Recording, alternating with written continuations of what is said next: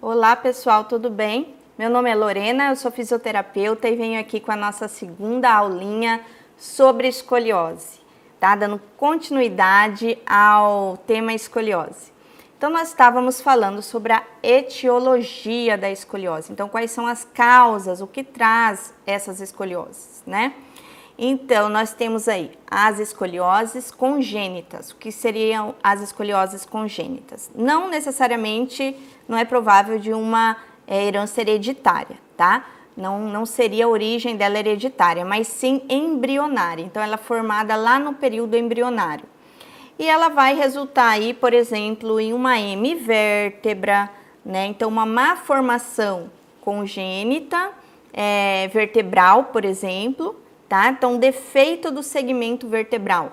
Estou dando um exemplo, tá? Entre outras, entre outras patologias que podem ser de ordem neurológica, tá? Que se manifestaram ali no período embrionário. Então, ali pode desenvolver uma escoliose também, mas é uma escoliose que nós classificamos como congênita. E tem as escolioses, que são as mais comuns, que aparecem mais frequentes nos nossos consultórios, é, as escolioses estruturadas e não estruturadas, tá? Ou estruturais e não estruturais. As escolioses estruturais são aquelas que a gente não vai conseguir corrigir é, a curva mediante a uma alteração. Então, por exemplo, em radiografias de lateralização forçada, é, na posição deitada, por exemplo, a gente não consegue fazer essa correção. Então, ela não é flexível.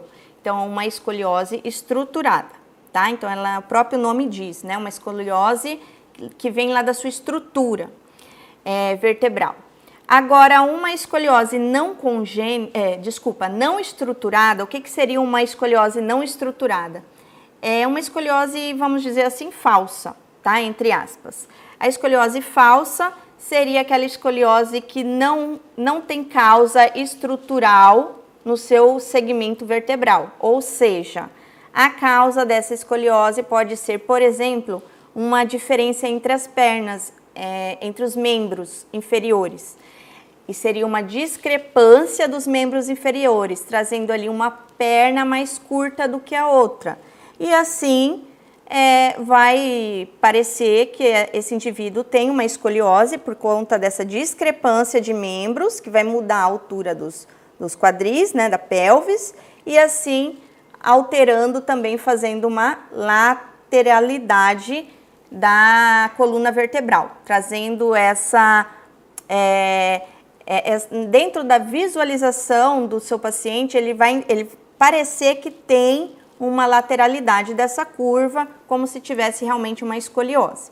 Mas ali se soluciona facilmente colocando um calço, né, que seria um, é, é, uma palmilha no calçado, por exemplo, nivelando essa altura. Para isso, nós já falamos no outro vídeo, é necessário mensuração. Essa mensuração através de uma escanometria óssea, tá? Então esse é o exame solicitado. Enfim, como que nós vamos é, desconfiar? Quais são os sinais de alerta para que essa escoliose não é, é idiopática? Né? Então, quando a gente fala de escoliose de origem idiopática, só recapitulando para ficar mais organizado o raciocínio. De origem idiopática, nós temos as estruturadas e não estruturadas, tá? As estruturadas seriam as escolioses ditas verdadeiras, que é da estrutura do segmento vertebral. E as não estruturadas são as escolioses, entre aspas, falsas, que nós demos o exemplo de discrepância de membros inferiores, né? Então aí nós já falamos da classificação da origem idiopática, que são as estruturadas e não estruturadas. Dentro disso, quais são os sinais de alerta para a gente diagnosticar é, uma escoliose não idiopática? Ou seja, para eu desconfiar de ser uma escoliose, por exemplo, congênita, né? É, primeiro, quando tem curvas atípicas, tá? Segundo, outro sinal de alerta, Exame neurológico, então quando tem algum exame neurológico, teste neurológico positivo, pode-se desconfiar aí de uma escoliose congênita. E quando tem dor, principalmente na infância e na adolescência, porque as escolioses idiopáticas é, do adolescente elas são desenvolvidas é, no, durante seu crescimento, no pico de crescimento onde ela mais se desenvolve, mas sem promover dor. Então, quando tem dor, eu tenho que desconfiar né, de uma escoliose congênita.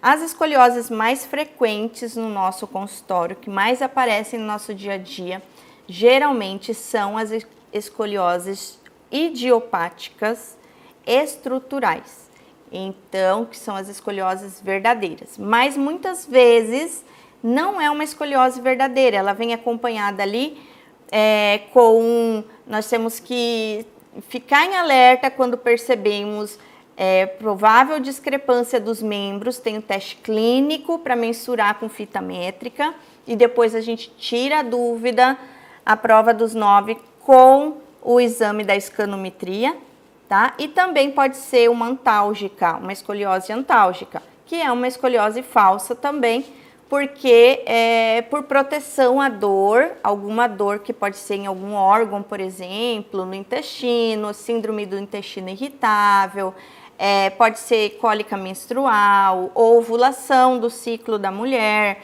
e ela refere dor mais de um lado do que de outro, e para isso, para uma posição antálgica de proteção mesmo, o seu próprio corpo faz esse desvio da coluna como uma forma de proteger um dos lados, tá? Então também uma escoliose falsa. Então vamos ficar atentos no consultório para primeiro passo diagnosticar a origem dessa escoliose, tá bom?